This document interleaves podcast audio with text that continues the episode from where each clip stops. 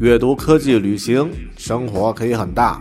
对话设计学习，思考不嫌太多。这里是 iTunes 获奖播客《狗熊有话说》，一听就停不下来的哦。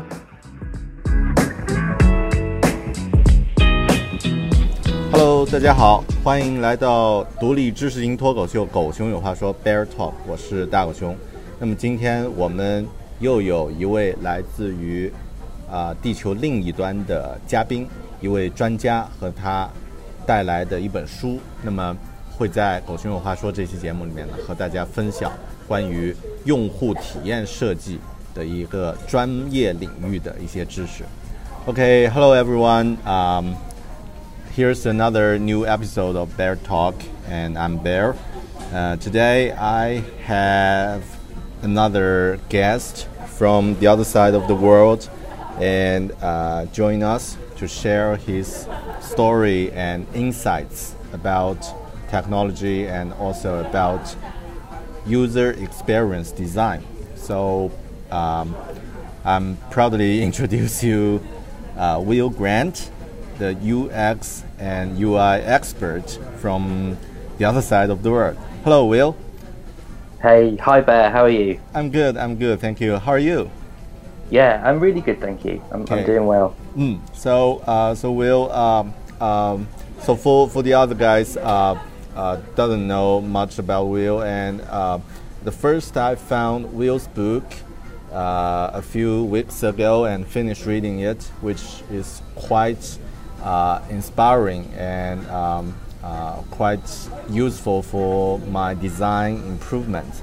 So, um, so uh, this is a very um, good chance that the author himself could could be talk and discuss with, with me about uh, with, about his his own book. So it's quite a privilege for me. So and also for for everyone here. And and Will, uh, could you could you introduce more about yourself? Um, yeah, uh, about uh, yeah. about who you are and uh, what do you do and yeah, things like that. Yeah, mm. of course. Thanks, Bear. So, um, well, thanks for saying such kind words about the book. Um, yeah, it, it's taken me it took me over a year to to write the book and, and put it all together. So mm-hmm. it's just really nice that people are enjoying it and hearing some nice things back from people. So that's that's really great. Mm. Um, so I, I, do UX, which is user experience design. Yeah. Um, and I think my route into it was um, quite different to some people. I think a lot of people start with a more traditional design background and they move into doing UX for the web and mobile. But but it's it's all I've ever done really. I, I don't really have the um, the more sort of artistic side of things. I don't really I'm not a particularly good illustrator, for example. I'm not, you know, I'm not that strong on the kind of art side of it. Mm-hmm. Um, so my background's more to do with um, research and testing and and trying to understand how people use computers.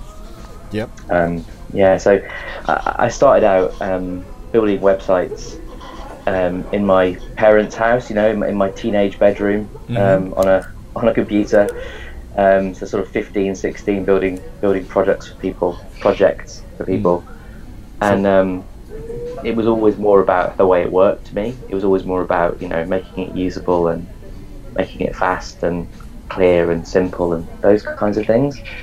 Um, probably because I wasn't a very good visual designer, I guess. and then, um, Come on. And then I ended up, yeah, yeah. Um, I ended up going to university um, and studying um, interaction design and usability and those kinds of things. But it wasn't really called UX then. Um, mm. It was called Human Computer Interaction, uh, mm. or HCI. Yeah. So uh, HCI was the big was the big thing at the time, and it only really became known as UX um, later on. Mm-hmm. Uh, yeah, and I just I just really fell in love with it then. I, I really liked the idea of thinking through how you build things and making them as simple as possible. Yeah. So so when did you uh, just took this career? It's this must be a long time ago. Yeah. Um, so I think it's over twenty years ago now. Wow. Um, wow. yeah, so I've, I've been I've been doing this sort of solidly for about 20 years. Ah. Um, in in jobs, you know, working for people and working for companies, but also on my own uh, as a freelance person or a contractor, Mm-hmm. um, and also um, building some startups as well. Um, started a couple of different companies, and um, one went really well, um, and I think the other two went really badly. but that's kind of that's how startups go, isn't it? You know, you, you do learn you learn a lot from things that go wrong, I guess. Yeah. So 20 years ago, that must be over 1,000, uh, 10,000 hours.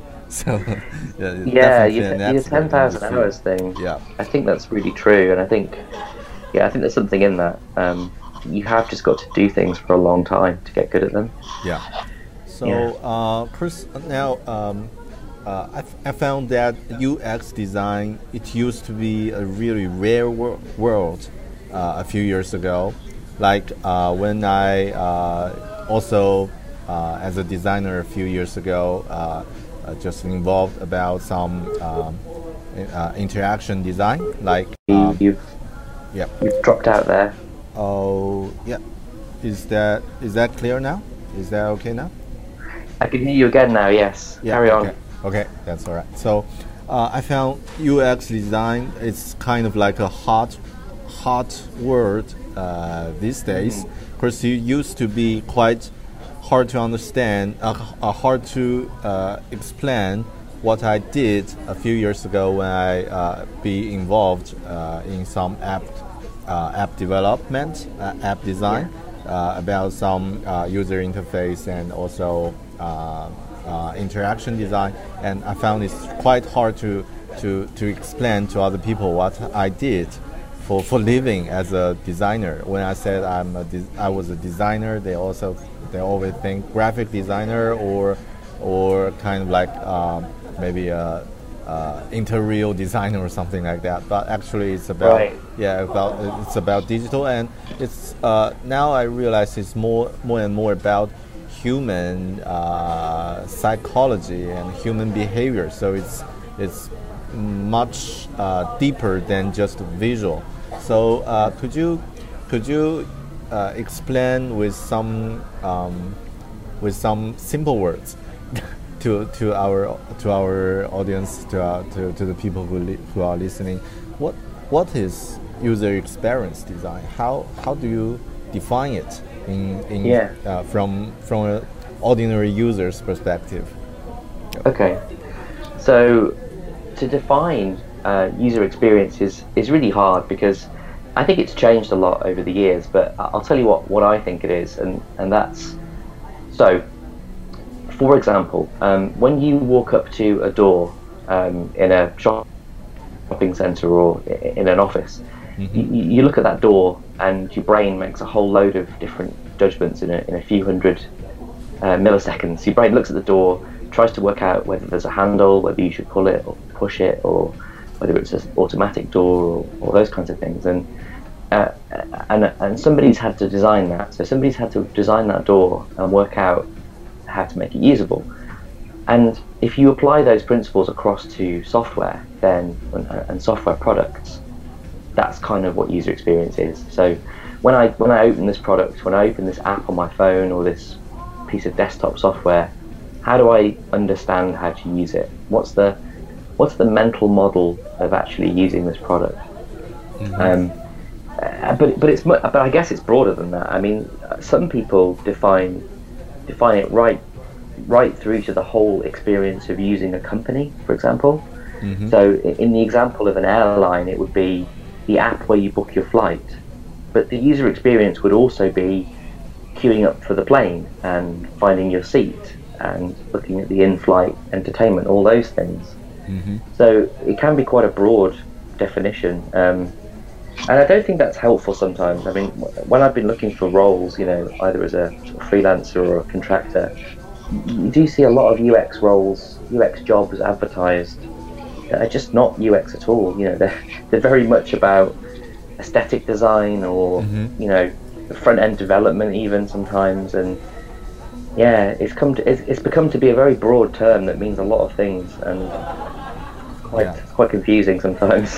yeah, it's not, yeah. I found it's really blur the the definition sometimes, and um, like uh, if you search some uh, job descriptions about user user uh, UX design, it's also sometimes just just just will feel uh, this this guy can do everything. You know, it's, Yeah. they can can design product from from scratch and can talk to to to user and so so it's like um, I think it's it's need uh, a long longer time to to kill the uh, the the the, the boundary from Yeah. uh, from like uh, user research, uh, user strategy, or uh, visual design, user uh, uh, UX uh, UX visual design. So it's it's kind of like uh, um, uh, I don't I don't know how to describe that. It's uh, but it's also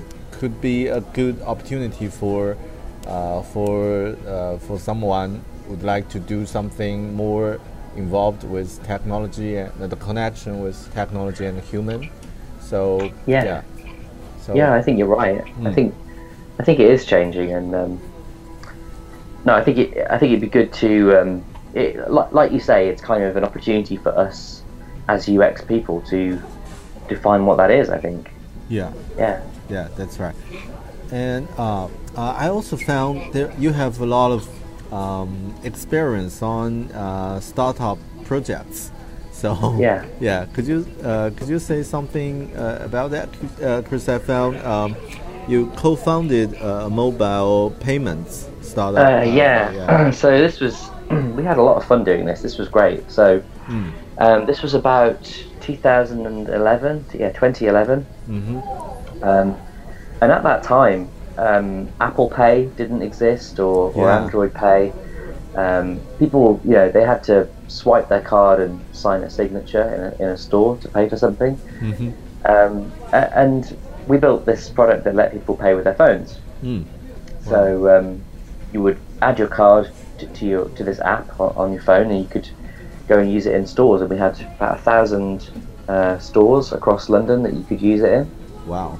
Um, we raised investment and we grew the team, and it was just a really crazy time. And we had a lot of fun, and we had a lot of happy users. You know, we built a thing that people really like to use. Um, Wow. And I, I definitely learned a lot about, about user experience. It was it was good, Mm. um, but but ultimately it was just the wrong time. You know, the, the timing wasn't right, and we we were um, Yeah. we were put out of business. Really, yeah. too early. So- yeah. Yeah, too early. Um, contactless cards came along, so in the UK you can you can pay by just tapping tapping your card onto a little reader. hmm Um, that came along. Uh, obviously, Apple Pay and Android Pay came along, and those guys just you know they, they made our app um, irrelevant. Really, there was just no just no need for our product anymore. And um, yeah, it's it was a shame. You know, we we built something really good, and it just kind of it kind of taught me that a lot of it's luck as well. You know, you need you need luck when you're building a company too, and Yeah. we just got the timing wrong. but you definitely learned a lot and some really Oh, yeah. uh, valuable you know experience during the practical uh, this practical case and also collect a lot of uh, a lot of data uh, uh, about user users behavior or something like that Yeah, definitely. Hmm. Yeah, and, and did a lot of testing. You know, I, I, I love getting out and, and working with people. Um, so user testing is one of my favourite things to do. So actually getting out into stores and watching people try to use our product and hmm yeah, that's so much fun. And I, I still do that today. I still do a lot of user testing out in the field with, with real Mm. people because it's so valuable. Hmm. Yeah, and um, and also, uh, Chris, it's probably another topic, but uh, I uh, uh, you mentioned users' mental model uh, before uh, uh, a few minutes ago when we uh, when we talk about uh, general what is UX design, and I'm really curious about that because uh, as my, my background is more related to to visual uh, a few years ago, and uh, when I started to learn UX, uh, I found it's more related to humans, uh, you know, psychology and Yeah. yeah. So, could you explain more about uh, Yeah. something about uh, mental model? yeah. Yeah, for sure. So, so a mental model is um, a, a picture inside your head that you that you have when you use a product. So you, you don't really consciously do this. It's something that just sort of happens in, inside your brain. Um, a great example would be the way that messaging works on phones. So people understand that when you open a messaging app, um, like a, an email app or, or, or WhatsApp, you have a series of conversations. Yeah. Um, and inside those conversations are the messages between the two people. And it's a very simple model, but it just helps people understand um, how that system works. So, for example, when you open WhatsApp, you wouldn't see a new message button. You wouldn't see a write a new message button because pe people would know that, well, at this stage of the product, it doesn't know who I want to talk to. It doesn't know what conversation I'm in. So mm-hmm. naturally, when you tap a conversation and you go down into an actual chat, mm-hmm. then at the bottom of the view is that you know field to type in your message and, and hit send. And it, just little things like that. It, uh, it sounds like a very simple example, but lots and lots of these little mental models get built by people in their minds, and um, they're essential for the way that we navigate our lives and our products. We we have to sort of build these models, and a, a big mistake you can make as a UX person is assuming that people understand this model because a lot of the time they, they don't you know they, they Yeah. don't really understand the same things that we do because we designed the product right? You Yeah. people like people like you and me we, we actually built the product. So of course we know it but someone coming to it fresh might not understand that at all. Um, and it, it's our job to kind of keep those models consistent you know? Yeah. don't don't put that messaging button in a weird place. Put put it where where it's consistent with with the model i guess Yeah, yeah, that's um, that reminds me that at first when uh, iPhone, the first generation of iPhone, uh, released uh, about Yeah. ten, about 10, 10, more than ten years ago. So nobody real, uh, nobody know how to use a full glass uh, sense uh, touchable screen, and uh, so uh, the first uh, dial dial uh, dial dial uh, interface is related to our uh, uh, the real the real uh, real products, the real objects Yeah. in, in our real real world. So make Yeah. connection with each other. Yeah. So uh, make make us make user uh, easy to understand or or yeah uh, to to get used to to all the uh, all the functions. So it so, so uh, in this uh, in this uh, psychology, uh, jung, jungling uh, jungling is like uh, create a mental mental model uh, in, Yeah. in users' minds. Is that is that um, yeah yeah that's a, that's a really good example too Mm. Bear. i think you i think you're right and i think people just weren't used to um, you know a, t- a touch screen phone it was it was mind-blowing at the time so yeah people had to have these little these little hints and these cues so they so they understood the model yeah for sure Mm. So, uh, so it's really, uh, it reminds me two questions. Uh, reveals two questions. One is I found uh, in your book. Uh, it, it seems you, you really don't like flat flat design. so yeah, don't. yeah. It, you, you, you even use some extreme word like I hate flat design or, or something like that in, Yeah. in the book. Well, so, I- so is that i mean uh, yeah, is that the reason? Uh, Yeah, I mean, I, I do, um, I do really dislike it. Um, Mm. I mean, I, I dislike it not from an aesthetic point of view because I think it looks very clean. You know, Mhm. it, it does look very minimal and clean, and I think, yeah, yeah, it, it looks nice, but it's just very hard for people to use. That's the Mm. problem. And yeah, um, I, I think we've got to we've got to try and be objective as well and, and think about other people. So we all work in the tech industry, right? So we're, we're Mhm. using products all the time, and I've done user testing with, you know, I, I don't mean this in a, in a in a rude way, but normal people, pe- Mhm. people like people who are not like us, you know. yeah, yeah. And, and when you do user testing with, with normal people, you'd be so surprised at how little they understand about the, again again these mental models and Mm. I- I'm looking at the Skype. I'm looking at the Skype user interface while we do this interview, and Mhm. it's just really not clear what what things can be clicked and what things can't be clicked. You know, it's Mm. it's full of these hidden.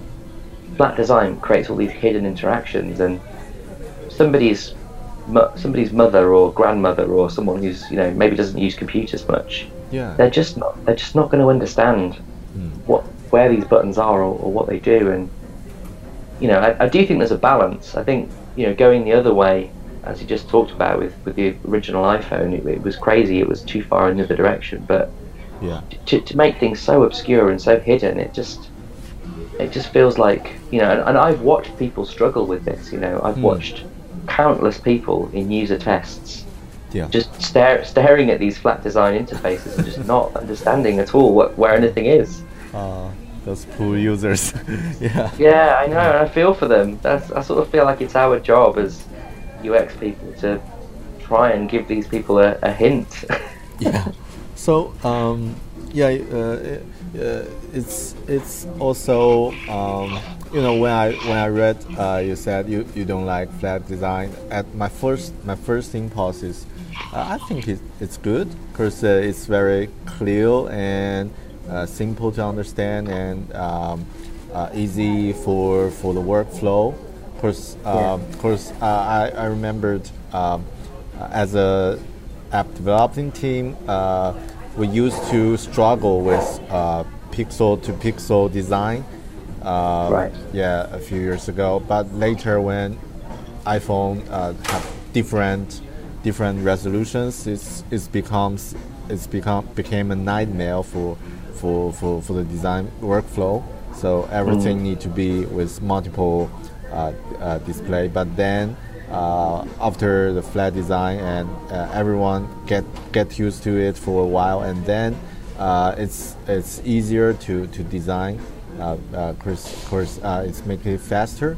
But uh, after that, I, I uh, just take a take my hat, take my take my uh, user's hat, and then uh, and, and I think yeah, that's probably uh, could be a big problem for some someone who doesn't uh, use uh, technology uh, products frequently. Uh, Yeah. So yeah, it's it could be could be very hard for for for for elders for um, for our grandmas. That's um, Yeah. yeah that could be a problem. And also So- you know like WeChat, uh, like the the other uh, the the, uh, the like the most popular um, uh, IM uh, app in China and also Yeah. quite quite quite popular all over the world. So th- their first version, uh, they have a very clear goal, is to uh, to allow everyone in China, no matter uh, uh, how old they are, they they are capable to use uh, voice to to uh, to uh, to uh, con- contact with each other. So, which I think could be, uh, yeah, it could change the change the if you uh, if we can change the perspective, it could be uh, could be different. And I, I realized now I realized yeah probably flat design could be quite good for for um, users like uh, uh, like involved in technology and Yeah. uh, and also uh, some some uh, early adapters so it could be Mm. quite good for them but it's not good for for everyone yeah I think that's So, yeah that's so- something that's something you said then, Bear. I never even considered. That's really interesting about how it used to be hard to do the pixel perfect designs, and then Retina came out, and then all the different iPhone, uh, all the different Android uh, like DPI yeah. levels. yeah So flat design, yeah, it kind of solves that, doesn't it? I, I never considered that that was a reason behind it. Yeah Interesting. That's really interesting. And also, uh, you, you, uh, when you said you, you feel sorry about uh, those people who, who cannot understand them, uh, it's also uh, found. Uh, do you think uh, maybe uh, a very important quality for for a designer is uh, is care about their user? It's like empathy. Yeah.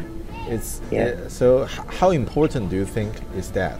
Um, because because I, I also uh, I used to think things about about uh, how beautiful it is, and so uh, so sometimes just uh, give up the uh, the speed or even or even the the yeah the, the usability for, for that but uh, but I, I found if you uh, f- uh, if you just think with from a user's perspective, probably uh, take care of them and uh, uh, empathy could be could be much important than that.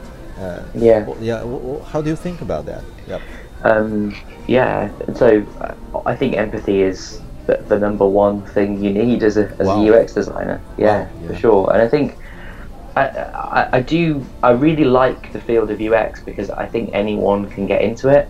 I think it's a very accessible career that people can move into if they're if they're interested in doing that. And you know you, you can learn a lot of the other skills right? So you Mhm. can learn how to do wireframes you can learn how to um, conduct user tests those sorts of things. And i think the only kind of talent sort of innate that you need to have is empathy. You know that's that's the most important thing. And being able to put yourself in the position of other people um, i- i- is vital. And, and often it's always often it's people in sort of strange situations as well because you know we've talked a lot in this chat so far about consumer software that's used by regular people, mm-hmm. but there's a whole world out there of, of business software and Yeah. you know really quite boring B2B business software that still has you know hundreds of millions of users um, and is often designed quite badly. And I, think a lot, a lot of the work that I've done over the years, it's not very exciting, but it's it, Mhm. it's, it's important work, and that's trying to make those bits of software easier for people to use. And I, I think you need to have empathy with their job. You know, they might be in a call center processing car insurance claims, for example Yeah. um, and the software they have to use is sometimes pretty bad and being able have to, to use know, it all day. Yeah. Eight yeah and they got hours. to, they got to use it all day exactly and you know building some empathy with those people is is vital really really vital to, to, making those experiences better yeah Mm. Yeah, that's um, yeah, that's a very good point. Because um, uh, uh, we are as a designer, sometimes we're always thinking about uh, commercial uh, customers, but Yeah. sometimes about business is is another field, and uh, yeah, it's also about humans. So about people are Yeah. using it. Yeah, that's that's this reminds me a lot. And uh, speaking of empathy. Um, uh, another question, another problem I, I, I found could be very hard to deal is how to balance, um, like as a designer, um, what's uh, you, you, you like more people use your products and maybe uh, for uh, the longer the better is uh, Mhm. but also you would like to the, uh, you would like them just to to solve their problem and then just uh, they're they're happy and you are happy but uh, Yeah. uh, in, in in the real world you you uh, you maybe want to uh, uh, the more people use uh, your products uh, the longer the better so how, how to balance this it's like Yeah. something good and something something uh, valuable or something something evil or how, how to Yeah. balance it I, find this is quite hard Yeah, that's a that's a really good point. And so, so in any organisation, like you say, there's going to be that that tension between sort of sales and marketing people who want to keep people in the product as long as possible and sell them the most stuff, and then uh, you know us guys who are champions of the user and we're trying to say well let's make things easy for them let's get them through the journey as fast as possible um, and I, suppose- I, suppose- I think I sort of think two things about this. So the, the first thing I think is it, it's our job as UX people to be that voice of the user mm-hmm. and, and make that make that case, make that argument inside the organisation because and, and we're not going to win every battle. You know, Some, sometimes marketing will get their way and there'll be a pop up collecting their email address. You know, that'll that'll Yeah. happen and but we still need to be that voice, don't we? We still need to actually make that case and say, well, this is going to make users happier. Mm-hmm. So I think I think part of it's about that, sort of standing your ground and, and fighting that corner, and Yeah. knowing that you're not always going to win, and, and that's fine. You know, as long as you you tried, that's that's the main thing. Yeah, yeah. Um, and then the point number two, I would say, is the sort of the evidence really is that products that get people through that journey faster do typically win, right? So Mm. if you look at search, Yahoo and Alta Vista and those kind of search engines were huge. They were the global leaders, and, and their home pages were just caked full of just rubbish, you know, ads and news stories and clickbait. And then Google came along with one search box and relevant results, and Yeah. everyone switched to Google. Um, MySpace became clogged up with ads and you know all kinds of crap, and then Facebook came along, which was just simple and uncluttered, and you know I, I feel like we sort of we forget these lessons. These these companies get really big because they provide a better experience, and then over the years that experience gets sort of eroded away, doesn't it? Mm, yeah. I that's a mean, very I- good like point. Instagram. So everyone loved Instagram when it came out because it was so simple. It was post a picture and see a feed of pictures. That was it. yeah. And now we've got stories and um, filters and you know ads that appear in your timeline. It just becomes this big cluttered mess. So yeah. I don't know. Uh, people vote. People will vote with their feet, won't they? As they say, and they'll, they'll go to the next thing that, that isn't cluttered. Yeah, that's right. That's right. It's um, for a longer, a long-term perspective. It's always the the faster and take care of users uh, will Yeah. will will be the final winner. I think. Yeah. Yeah. I think so. And uh, you also mentioned uh, to fight with with marketing guy or yeah. So Yeah. so how how, uh, how to work with other guys in the team, like uh, how to work with marketing guy or managers Mm. or clients. Because you, you have some uh, practical, you have some uh, uh, experience on uh, on some real projects. So Mm. h- how do you think how to work with other guys? Well, I mean that's that's a really good question. I, I think I've spent a lot of time getting this wrong. I think you know, and I think I've learned a lot about this because it's it's not just about you being a good designer. Okay, it's Mhm. you, you also have to be a good salesperson as well, uh, and you have to convince people. And uh, the, probably the the main thing I've learned in this area is that you, can't over communicate with people. You know, you've got to keep telling people it's sometimes the same thing, you know, Mm. multiple times to Mm. get people to kind of to buy into your idea because you know, if you're trying to make a change inside an organization, Mm. you're trying to improve a product, there are going to be a lot of people who just want it kept the same way. And it's not good enough. You know, I used to think it was good enough to say, okay, here's a better design, I'm right, let's go and build it Mhm. but but that doesn't really work. You know, you have to actually go and put the effort in to convince people. Mm. You've got to sit with marketing, sit with sales, sit with management, and actually demonstrate to them your thinking on why this, why your solution is better. Mhm. Um, and I think a lot of designers don't get that. I think they don't understand that, you know, 50% of it is convincing people. 50% is being a designer, but the other 50% is trying to sell people that your idea is the right one to, to do. And yeah, I don't think I, I don't think I realised that for Yeah. years. You know, it took me a long time to get to that point, and um, yeah, that's really important because otherwise you're never going to get anything done. You know, you're going to hit roadblocks all the time. Yeah, yeah, that's that's um, yeah, that's quite.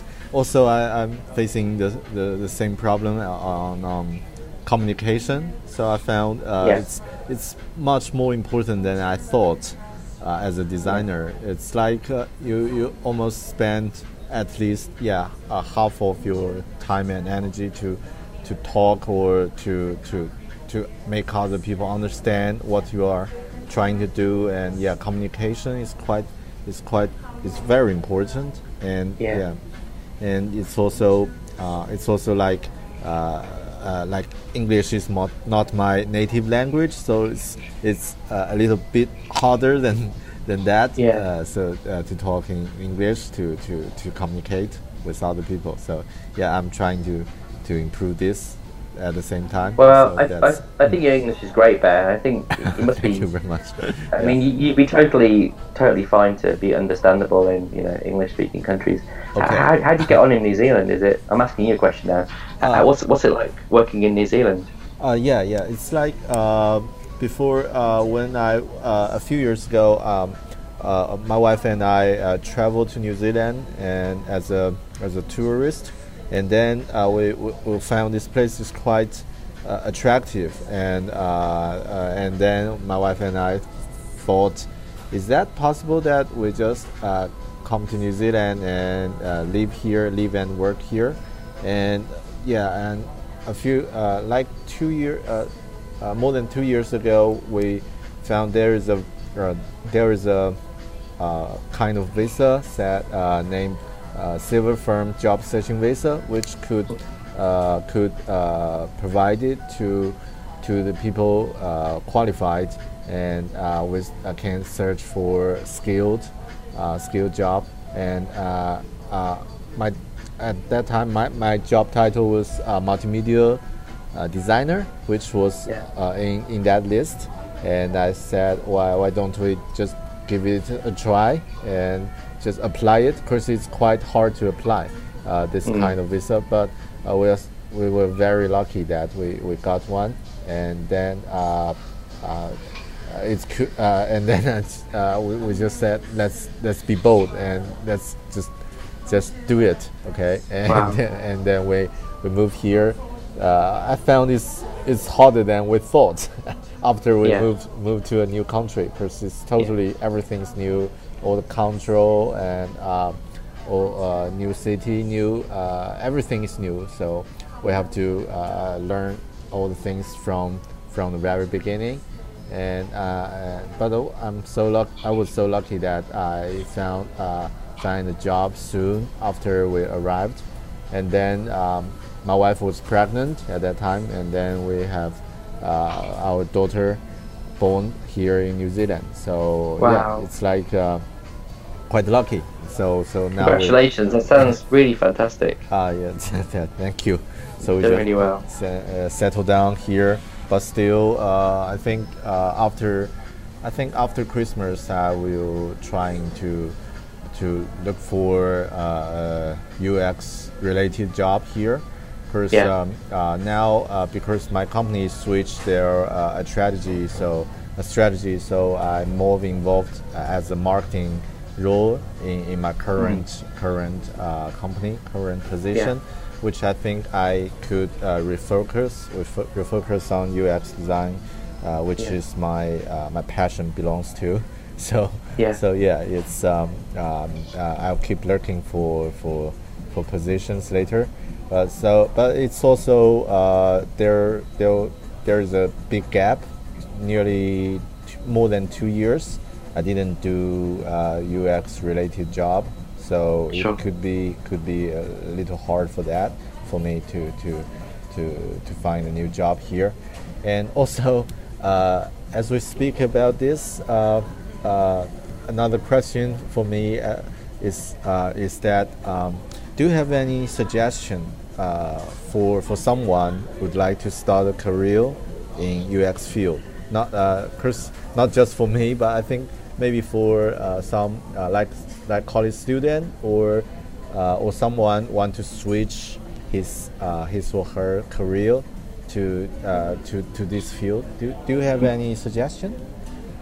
Yeah. Um, so uh, I think switching to UX as a career is it's not i'm not going to say it's easy because i mean switching careers is, is never easy but yeah. it's certainly it's certainly doable it's achievable and i think um, you really can learn a lot of skills, and, you can learn by doing. I think you can you can get a lot of experience um, actually doing this stuff.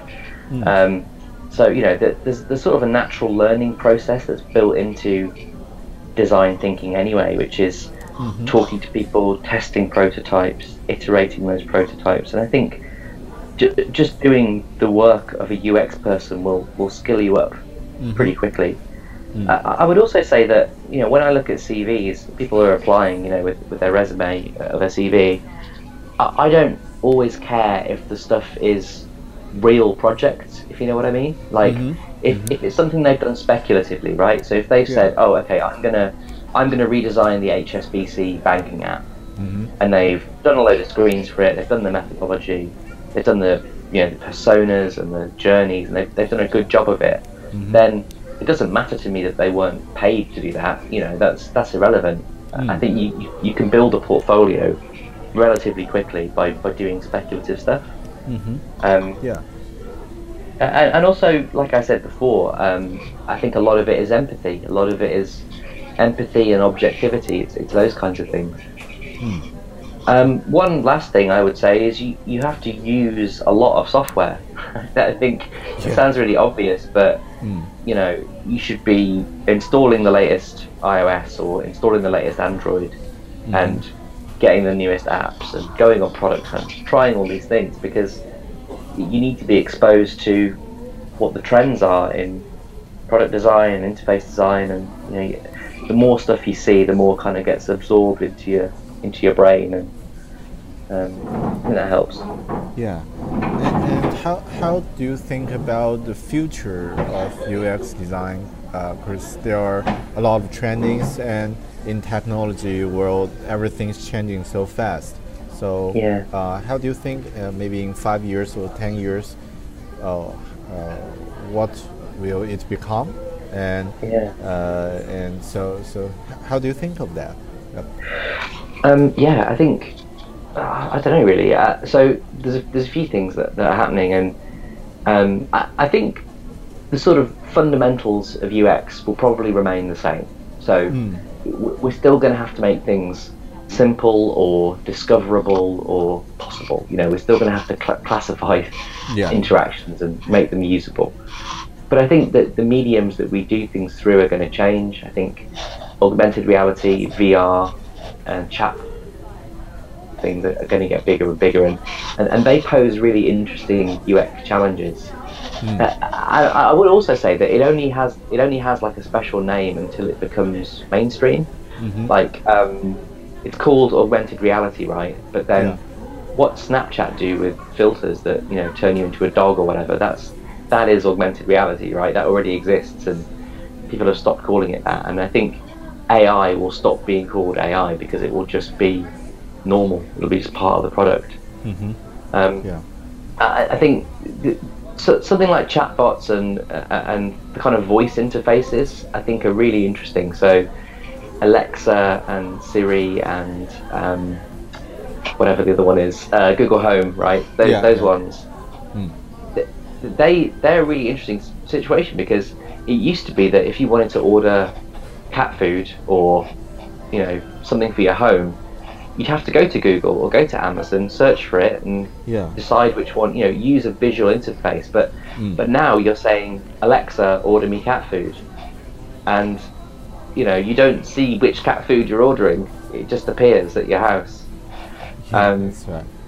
So yeah, there are a lot of different new UX considerations there, but I, I think it will it will all shake out over time. I don't think there's anything that's going to be a huge shift. I think it'll be quite gradual. Um, but it's still being used by humans, right? At the end of the day, it's still going to be an actual human using it. So those factors won't change. Yeah, that's totally agreeing. Because um, um, uh, I I used to uh, think you uh, user design or user experience design just uh, as a visual part, like uh, uh, UI design. Uh, Yeah. Then uh, the great example you, you mentioned about uh, Alexa or Google Home or Siri, it's also a good example of you uh, UX design, but not related to graphic, to, to, to, to visual. It's, it's things like uh, it's, it's definitely a user experience, but it's not. Uh, we, we didn't see it. We, we don't see it. We just uh, by speak and by listen. So it's yeah, it's totally a new new field or uh, a new kind of way. But it's the fundamentally it's about people uh, met uh, people meet technology. So uh, Yeah. these things could be uh, could be not change in, in, in a few years. I think yeah, like Yeah, people's yeah. psychology is it's quite stable for thousands of years. Yeah. Yeah, exactly. Yeah. And um, yeah, that's quite good. Let's talk some, something about your book, because um, that's the that's the very reason. That's the first reason why we, we start this conversation and why uh, Yeah. when when we connect to each other. So, uh, uh, so uh, why did you read a book about uh, about UX principles? Because there are, um, yeah, uh, uh, probably it's good to uh, for you to, to start this this topic. Yeah. Yeah. Mm. Um, okay, so why did I write the book? I wrote I wrote the book because um, I realised that quite a lot of stuff had sort of got um, compiled in my brain into a big blob. I didn't really I didn't really know how to kind of unpick it all into sort of principles and lessons. And I realised that when I was designing stuff, I was following the same rules again and again. Mm-hmm. You know, I, I wasn't. I, I was just just going through these principles, and uh, you know, I googled around and looked on Amazon, and there didn't seem to be like um, an opinionated book. Mm-hmm. And I, I mean, I mean opinionated kind of in the in the software sense. Mm-hmm. Like, you know, there is just a certain way of doing things, and these are just opinions and they're principles that you could disagree with, but that's and that's fine. But if you don't want, if you just want a shortcut to doing these things, then they're all there. And I think that was that was what I wanted to build and uh, what what I wanted to write. And when you look at what's out there, there, there isn't really there isn't really another book like that. You know, there there are there are sort of classics like um, Steve Krug's "Don't Make Me Think" from Yeah, you know yeah. Decade ago or whatever, and that's a great book. Um, and I wanted to build something in the sort of kind of legacy of that, really. But actually turn it into defined principles, so you can just look up, you know, email input, how do we do that, or pagination, how do we do that, and, and just look at what I what I think the best practice is for that, and Yeah. um, yeah, so it's kind of a reference. It's more of a reference guide, I guess. Um, you, you can read the whole thing all the way through, but it's it, I guess it's for dipping in and out of. Yeah. That's. Um, yeah. Mm, that's um uh, when I when I read your book, I, I really uh, found it's so practical. You know, it's so uh, so good to to adapt some of the principles immediately to to your Yeah. current projects, and um, because I I've read some other book more about theory, like yeah, Yeah. Uh, like Don't Make Me Think or the Design of Everyday Things by Don Yeah. Norman. So uh, there, uh, those are great books to build the whole picture, uh, the structure uh, in your mind about what uh, what do we do about design. But uh, when you really need something that you can uh, that you can uh, take immediately, I think your book is quite practical. You know, it's quite Yeah. uh, quite very helpful.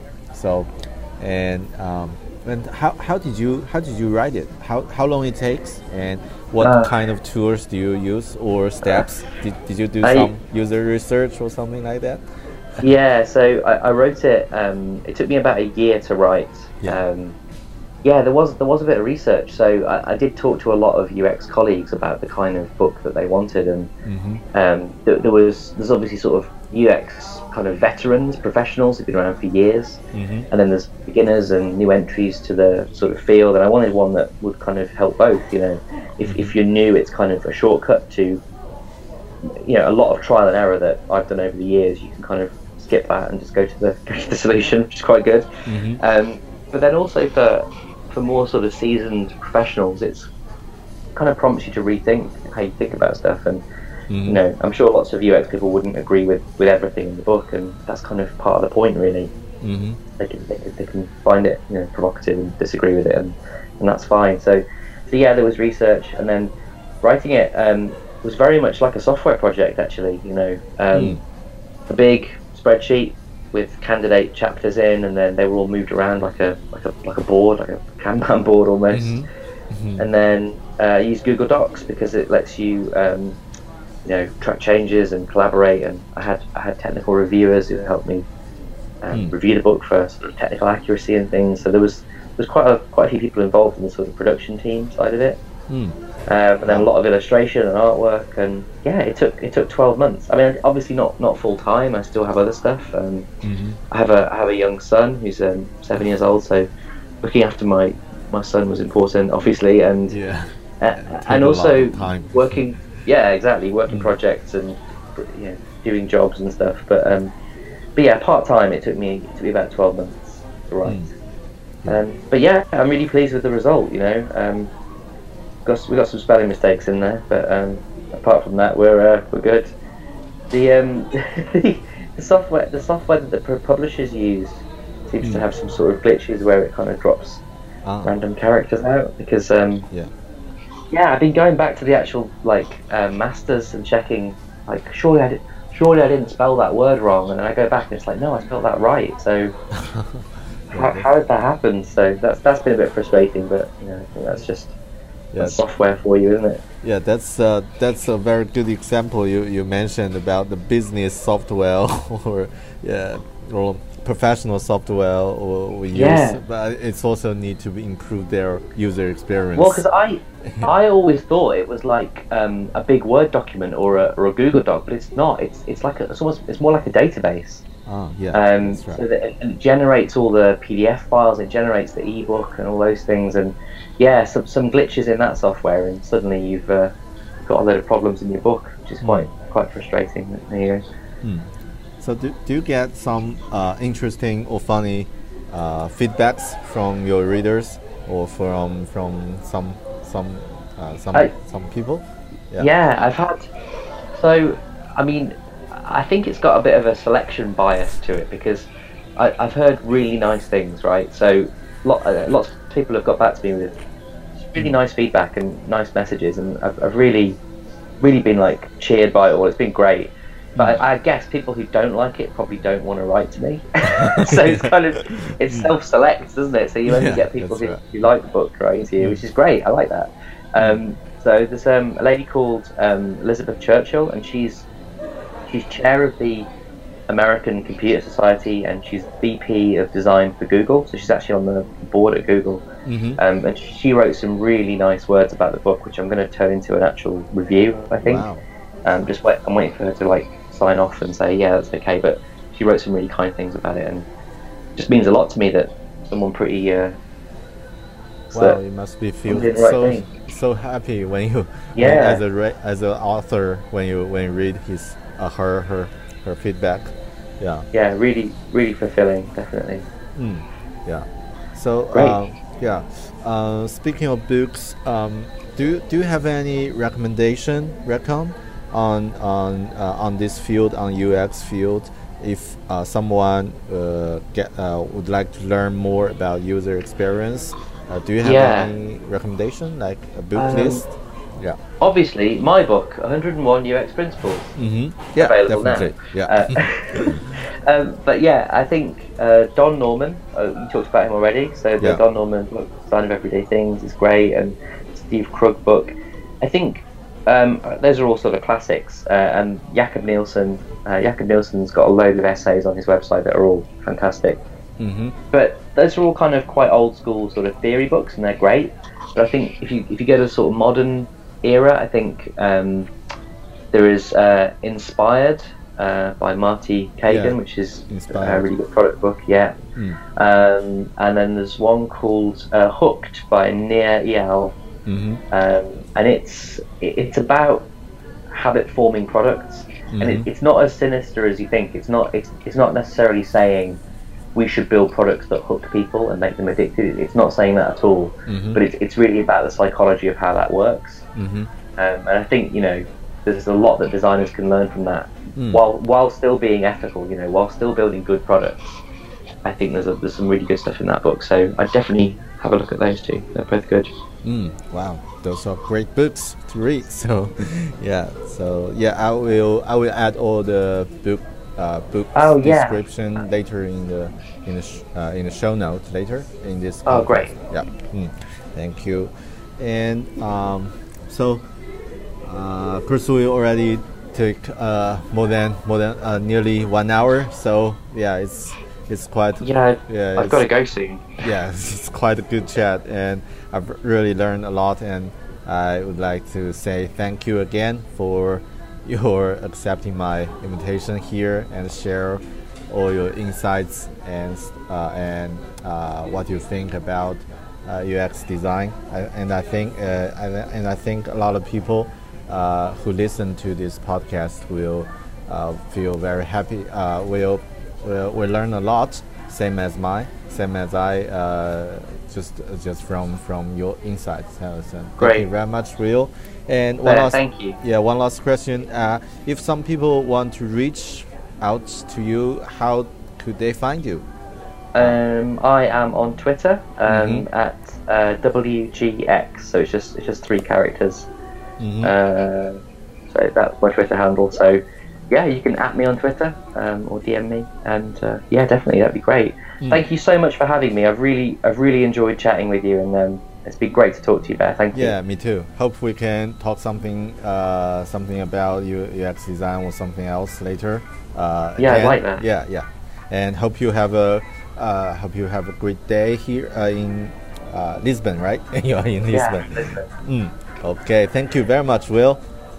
Thanks, Bear. Take care of yourself. Yeah, you too. Thank you. Bye. See you. Bye. 本期节目由高效阅读课程赞助播出。阅读没有用了，这是这个时代关于阅读的一个最大谎言。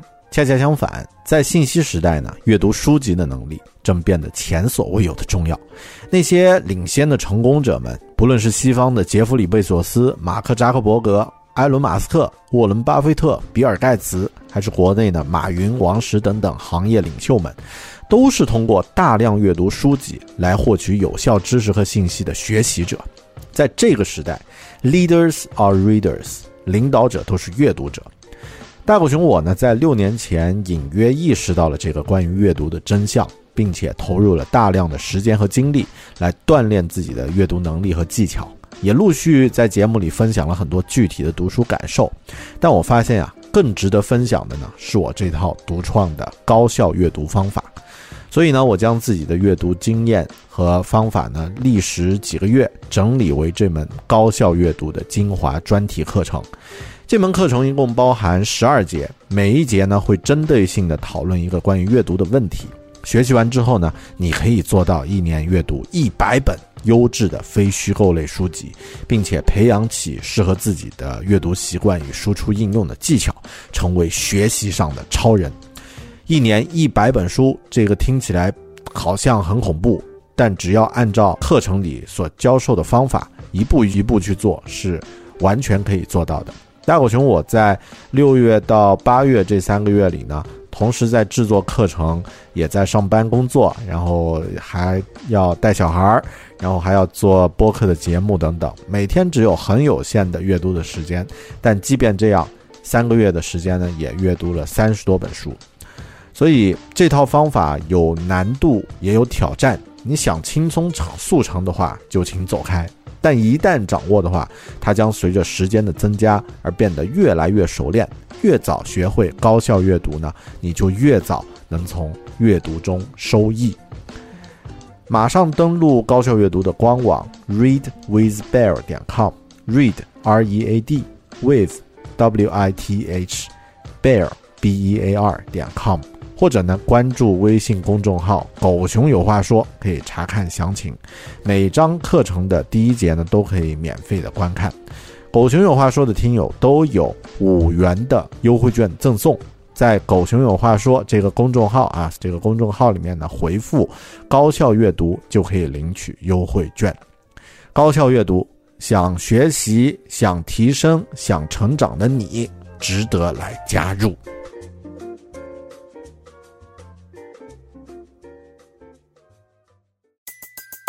Everybody in your crew identifies as either Big Mac Burger, McNuggets, or McCrispy Sandwich. But you're the filet fish Sandwich all day. That crispy fish, that savory tartar sauce, that melty cheese, that pillowy bun. Yeah, you get it. Every time. And if you love the Filet-O-Fish, right now you can catch two of the classics you love for just $6. Limited time only. Price and participation may vary. Cannot be combined with any other offer. Single item at regular price. Ba da ba ba ba.